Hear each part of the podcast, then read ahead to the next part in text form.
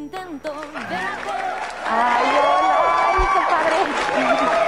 Hola, muy buenos días, bienvenidos amigas y amigas a este lindo sábado. Gracias por estar con nosotros una vez más. Hoy tenemos el Pedialand. Qué bueno que están con nosotros porque tenemos el Pedialand, que está muy interesante con la dentista para bebés, niños y adolescentes, Linet Zavala. Y por supuesto, nuestra cápsula de aprendizaje que el licenciado Hugo Martínez Lustono nos envía desde California. El tema de hoy es muy interesante, pero antes que nada, déjenme les mando un saludo muy especial a todos nuestros amigos que nos escuchan por Spotify, por supuesto a todos nuestros amigos que nos ven y nos siguen a través de Facebook Live desde desde muy lejos hasta aquí. Y por supuesto a ti que estás en tu casa desayunando muy rico a través de Canal 10. Gracias por estar con nosotros. Hola Katia, ¿cómo estás? Hola, ¿qué tal Claudia? Muy bien, muy buenos días, muy buenos días a todos. Como dice Claudia, muchas gracias por acompañarnos en este tema del día de hoy, tus emociones en contingencia. Seguimos, Claudia, seguimos, pues, con en las contingencia. emociones vueltas locas. Exactamente, seguimos encerraditos y seguimos cuidándonos y también seguimos con este cúmulo de emociones que no sabemos si bien o mal, para dónde o qué. Pero nos va a platicar de todo esto sobre las emociones en este tiempo un amigo que ya estuvo en una ocasión anterior con nosotros y nos da muchísimo gusto que nos vuelva a acompañar. Él es Juan Antonio Burrola Luna, especialista en psicología de niños y adolescentes y mucho más. Decíamos, si se Muchísimo. nos va diciendo su currículum o se nos va platicando. Bienvenido, Gracias, bienvenido. Muchas gracias. Gracias, Antonio, eh, por gracias la oportunidad de, de estar aquí. Si bien es cierto, ya tenía bastante tiempo que no, que no venía y siempre es un placer poder platicar con ustedes, tener una charla amena y sobre todo pues poder compartir con, con el auditorio, el teleauditorio, pues este tema tan importante que Tan realmente... importante que estamos vueltas locas. ¿Sí o no? Con las Claro. emociones, las traemos a todo lo que dan. Claro, la, la cuestión de las emociones y yo creo que muchos otros temas de la contingencia siempre es importante abordarlos y sobre todo el hecho de poder eh, desarrollar o poderle darle a las personas estrategias para hacerle frente a, a la cuestión emocional que, que desafortunadamente ahorita sí, como dice Claudia, sí es muy, vamos de una emoción a otra. Oye, ¿no? Juan Antonio, pero pues en la mayoría de estos casos son emociones como que no muy lindas, ¿no? Pues a Porque veces o como que de sentimos repente puedes estar contenta y positiva y de repente puedes estar por los suelos que ya hay otra vez semáforo rojo, entonces todas tus Pero ilusiones y esperanzas nos- se te van por la nos borda. van predominando entre el miedo, este, o el enojo, Sube o y baja, la- sube y baja. Claro. más que la alegría y el optimismo, o sea, bueno, y, y yo tengo esta confusión también, Juan. Antonio, entre emoción y sentimiento. Ok. No sé si me Bien, puedas... eh, hagamos una diferenciación sin entrar en tantos detalles. La, la emoción es aquella sensación física, aquella sensación que tú tienes en tu cuerpo ante un estímulo, es decir, ante una situación que tú observas, que tú piensas, un recuerdo que llegas a tener, tu cuerpo registra una sensación y eso es la emoción, es decir, es un aspecto primario, es una situación que se da en cuestión de, bueno, milésimas de segundo cuando te enfrentas a una cuestión. El sentimiento es la percepción o la conciencia que tú tienes de esta sensación corporal. Es decir, por ejemplo, ¿no? Si yo veo a un perro que está ladrando, probablemente yo sienta, haga algo así o sienta algo de, de presión aquí en el, en el estómago, en el pecho. Entonces, el hecho de decir, "Ah, tengo miedo. ¿Sale? O sea, lo primero que sentimos es la emoción, es esa sensación aquí y después la manera como lo tomamos consciente, el análisis que hacemos de esta sensación es lo que determinamos que es un sentimiento. Esa sería una diferenciación muy básica. Eh, otra pudiera ser que la emoción es una situación que no es consciente, perdón, que es inconsciente, que se da así, y la emoción es meramente consciente. Regularmente las emociones duran mucho menos que, Que los sentimiento. sentimientos, exacto. Entonces, de forma general, así es como podemos definirlas. Entonces la emoción podría ser, este, dicen algo y todo y me enojo, me quedo enojada. Eh, más bien el enojo pudiera ser quizá, bueno, sí ¿El tiene que ver con una cuestión que tiene que ver con, con las emociones, pues sobre todo con las emociones básicas. A mí me gusta mucho explicarles a los niños a partir de la película Intensamente, donde Ah, hablamos de claro. las emociones básicas, que es el enojo, que es la tristeza, que es la alegría, que es la, el, el desagrado y el temor, ¿no? Entonces, Estas son emociones básicas, la interacción de estas con otras circunstancias nos dan lo que es el sentimiento. En el caso que tú dices del enojo, a lo mejor la cuestión es este primer impulso que yo siento de querer decir algo y después decir, es que me enojó, me molestó que hayas dicho este tipo de cosas. Juan Antonio, pero en estos tiempos que estamos viviendo, que ya vamos, ya ahorita, por ejemplo, ahorita tenemos más ilusión, más esperanza, ya lo vemos más cerca, la vacuna ahí viene, pero de repente que el semáforo y ahí estás otra vez agüitada. O sea, las emociones, los sentimientos, las sensaciones, todo es un subir y bajar. ¿Cómo controlarnos? ¿Cómo tratar de, de, de que predominen las buenas? Ok, bueno, de entrada, lo primero que les, les quisiera decir es que ahora es válido todas las emociones que lleguemos a sentir. A lo mejor no a la intensidad, que ese es el problema. El problema de las emociones, de los sentimientos, es que la consecuencia de actuar bajo un sentimiento, una emoción, es el que genera este tipo de dificultades. Se cree o, se, desde la terapia cognitivo-conductual se busca que las personas tengan un manejo emocional que de alguna otra manera les permita cumplir sus objetivos.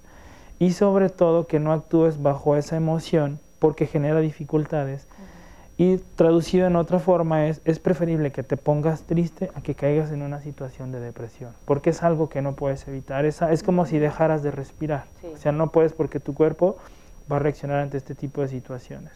De entrada hay que entender que estamos viviendo una situación muy compleja, una situación que nunca habíamos vivido.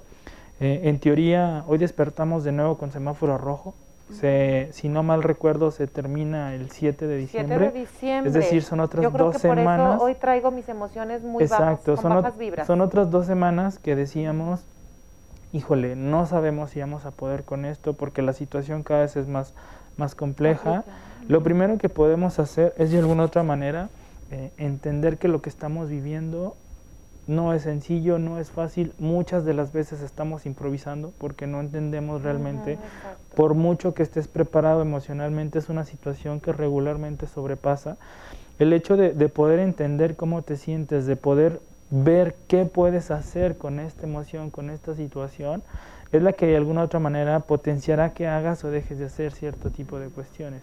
Insisto, el problema de la emoción es actuar bajo este impulso, sin sin pensar realmente en las consecuencias de actuar de esta manera.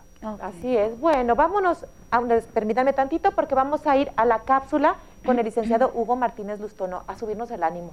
Acompáñenme. Sin propósito, nuestra vida no tendrá significado. Tú has sido creado a propósito para un propósito. Hola, soy Hugo Martínez Lustonó. En las cápsulas pasadas, aquí en Mujeres, compartí sobre los siete principios para la abundancia. Ahora empezaré a compartir la importancia de vivir el propósito de tu vida. Y es que hay un trabajo para ti que nadie podrá hacer mejor que tú. De billones de personas, tú eres la más calificada para realizarlo. Aquí está la clave, llegar a entender el porqué de tu existencia. Alguien dijo que gente que ama lo que hace saben por qué lo están haciendo. Cuando caminas en tu propósito, amas y te apasionas por lo que haces. En otras palabras, tu propósito es tu riqueza, lo que fuiste creado a realizar en tu vida. Es lo más importante, es lo que te traerá satisfacción y además te protegerá en todos los aspectos. Nos vemos el próximo sábado para hablar más al respecto. No te lo pierdas.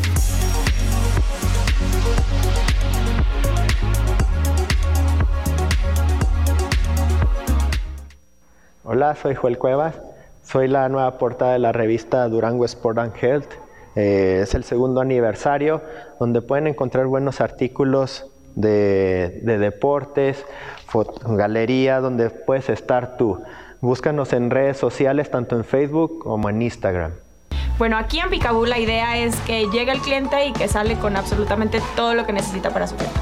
Va a salir con velitas, platos, vasos, decoración, los globos con helio, cubiertos, piñata, piñatas. ¿Qué es vivir la experiencia Picaboo?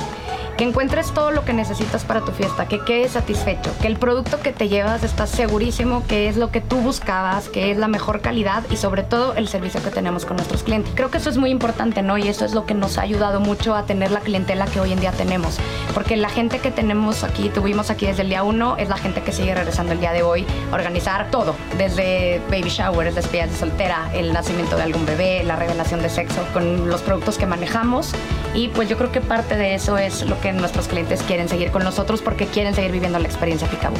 ¡Picaboo!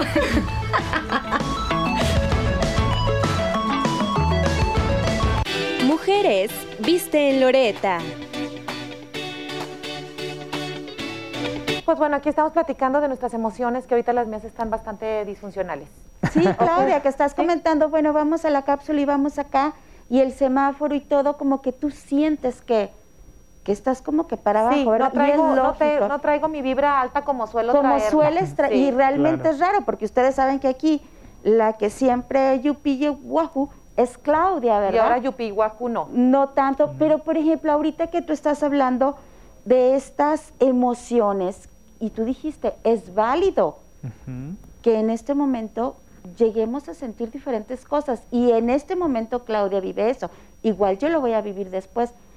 Pero ¿qué es lo más recomendable para que Claudia o quien está viviendo lo No, aquí mismo, consulta no, la personal. única, no, para todos los que nos estamos enfrentando en diferentes momentos de nuestra vida a este a esta situación, pues le saquemos algo de provecho o la superemos o no sé, ayúdanos, por favor. ok, claro. Bueno, de entrada, eh, insisto, es normal muchas de las emociones que estamos viviendo, que, que las situaciones a las cuales nos estamos enfrentando. Pero me, gustaría hacer hincapié en, en la cuestión de que muchas veces se nos ha enseñado que nuestras emociones no las tenemos que vivir. Es decir, te dicen, no te pongas triste porque no vale la pena, no te enojes porque no te desgastes. Es como el hecho de decir, no respires porque tus pulmones se van a deteriorar, o sea, o no corras porque tus rodillas se van a lastimar. Ok. O sea, son situaciones que tienes que hacer. Más bien lo que tendríamos que identificar es cuando las emociones causan repercusiones en nuestra vida. Primero hablemos acerca de las emociones, tanto positivas y negativas, y después hagamos la diferenciación como funcionales y disfuncionales, o adaptativas o desadaptativas. Las emociones, eh, de alguna otra manera, las positivas, son aquellas que a ti te hacen sentir placer, que te hacen sentir estar a gusto, que te hacen sentir estar bien. Las emociones negativas son aquellas emociones que te causan algún tipo de molestia, algún tipo de displacer, como puede ser el desagrado, como puede ser la tristeza, como puede ser el enojo. ¿Sale? No por eso quiere decir que las personas no tengan por qué enojarse, al contrario, se tienen que enojar, pero no actuar bajo ese enojo, que insisto, ese es el problema de las cuestiones, de la cuestión de las emociones se consideran adaptativas porque de alguna u otra manera te permiten cumplir tus objetivos, te permiten adaptarte a las circunstancias que estás viviendo, ser funcional. Son disfuncionales cuando de alguna u otra manera ya no te permiten hacerle frente a las situaciones propias de la vida, Te cuando ya exacto, cuando ya te limitan, cuando ya te impiden. Por ejemplo, es normal que ahorita estemos tristes. ¿Por qué? Porque hablábamos hace rato de la empatía. Desafortunadamente, eh, mucho se habla, Pero Juan Antonio, puedes estar, o sea, yo me siento triste, enojada, ajá, angustiada, o sea, son varias en una Ajá. misma. pueden ser varias en una misma, incluso puede ser una metaemoción, es decir, yo enojarme porque estoy triste, cuando no debería de enojarme por estar triste, o yo ponerme triste O sea, no se porque estoy enojada. emociones. Se pueden fusionar, se pueden, pueden eh, tener un híbrido de distintas cuestiones, pero en este sentido, por ejemplo, lo, lo- lo que quería mencionar es el hecho de cuándo es funcional y cuándo es disfuncional.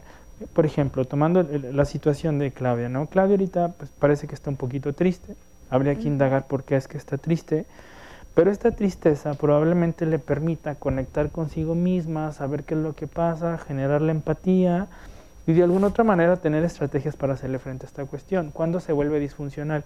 Cuando esta tristeza es parte de su vida 24/7, Ah, no. Se 365, Ay, sí, cuando ya no puede hacer sus actividades, cuando ya empieza Cuando a... ya es depresión. Exacto, ahí ya es una situación disfuncional. Yo les decía, es preferible que una persona tenga tristeza a que esta tristeza Sí, se convierta en, en una situación de depresión. Aquí de alguna otra manera tú preguntaste hace rato, ¿cuál es el provecho que le podemos obtener a esta situación? Espero y deseo, y también quiero hacer como una aclaración, mucho se habló al principio de que si en esta contingencia no habías escrito un libro, no habías Ay, desarrollado... sé. Si ya eres mejor persona, ¿cómo Exacto. van, amigos? Yo les quiero preguntar Sí. exactamente cómo van. Yo en lo personal no me gusta leer, solo he leído un libro, eh, he desarrollado pocos planes, mi energía la he utilizado en tratar de estar tranquilo, en tratar de mantenerme ecuánime, de poder ayudar a las personas. Entonces en este sentido, tampoco hay que presionarnos por decir tengo que estar bien. Si ya se va Tengo- a acabar la cuarentena y no he Exacto. leído, no he hecho No, esto, no, al contrario. No soy mejor persona. No soy Le- mejor les- persona le estamos todavía. haciendo frente a esto con lo que tenemos. Estamos en el mismo bar, en el mismo mar, perdón, pero no en el mismo barco. Cada uno puede que ande en lancha, puede que ande nadando de un muertito, agarrado de una tabla, con un flotador, este, en un jet, en un yate, etc. Con este sentido, lo bueno es el hecho de poder conectar con nuestras emociones. Una de las cuestiones positivas de todo esto a nivel emocional es la empatía, el hecho de poder entender cómo se siente la otra persona, el hecho de saber que a lo mejor está padeciendo una situación que yo no pensé que se pudiera presentar. Entonces, en este sentido, es muy importante que podamos conectar y que empecemos a verbalizar cómo nos sentimos y qué sentimos. Es decir, que tengamos una autoconciencia un autocontrol. La autoconciencia quiere decir, híjole, hoy me levanté sin ánimos, no tuve ganas de desayunar, me costó trabajo despertarme, siento que tengo ganas de llorar, me siento muy vulnerable. Ok, entonces quiere decir que esto es tristeza. Es decir, le estoy poniendo un nombre a lo que siento, porque si yo no sé qué siento, no voy a saber cómo resolverlo. Tampoco se trata de que, ay, me voy a poner a hacer cosas para olvidarme la tristeza, no, porque la Eso te iba- tristeza está ahí por algo. Tendríamos que entender qué nos quiere decir la tristeza y cómo de alguna otra manera podemos hacer que esta circunstancia nos ayude. Hay ocasiones, por ejemplo, sobre todo en situaciones que tienen que ver con un nivel elevado de ansiedad, Ajá. hay ocasiones en las que tú las puedes detener y hay otras en las que dices, híjole, ya no las pude detener, que siga su curso y en algún momento va a detener. Probablemente esta situación de tristeza pueda que también ocurra lo mismo. Va a llegar en algún momento en el que te levantes y digas, ya no me siento tan triste, O sea, me es siento mejor. como que vivirla, respetar ese curso, pero estar pendiente Exacto. hasta dónde. Oye, Juan Antonio, bueno, a mí se me ocurre que también una herramienta muy buena puede ser rodearnos de gente que está feliz Ah, y ver cosas alegres. Para esto los voy a invitar, te invito para que la conozcas, a ver la cápsula de Pedialand con la dentista Linet Zavala. Déjense contagiar Por su alegría. por su alegría. Gracias, Claudia.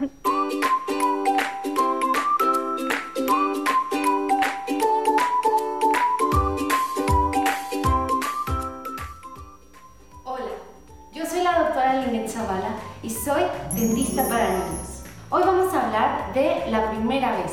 ¿Cuándo debo de llevar a mi hijo al dentista? Cuando sale el primer dientito o al primer cumpleaños, principalmente por prevención. Vamos a hablar de hábitos buenos y hábitos malos que podrían comprometer la salud bucal de nuestro pequeñito. Vamos a resolver dudas y preocupaciones y prevenir la caries dental. Estábamos acostumbrados a una odontología de antes, que era curativa, y nos presentábamos hasta que había un problema. Y con nuestros pequeños no tiene por qué ser así. ¿Qué hacemos en la primera consulta? El 90% es platicar y jugar. Vamos a ir estableciendo su hogar dental. Y claro, exploraremos rápidamente su boquita. Exploraremos sus estructuras, su crecimiento, la movilidad de su lengua y sus dientes. Por último, le pondremos fluoruro a sus dientitos para darle un plus a esos dientes nuevos. Tips para la primera consulta. Nunca es tarde. Si no has llevado a tu pequeño al dentista, ahora es el momento. No transmitir nuestros miedos y temores. Al contrario, motivarlo. Si tu temor es que tu pequeño llore, no te preocupes. El llanto será mínimo. Y es mejor un llanto por prevención que un llanto por dolor. Nosotros trataremos que tu pequeño tenga la mejor experiencia posible. Recuerda, máxima intervención en casa para una mínima invasión en consulta. Nos vemos pronto.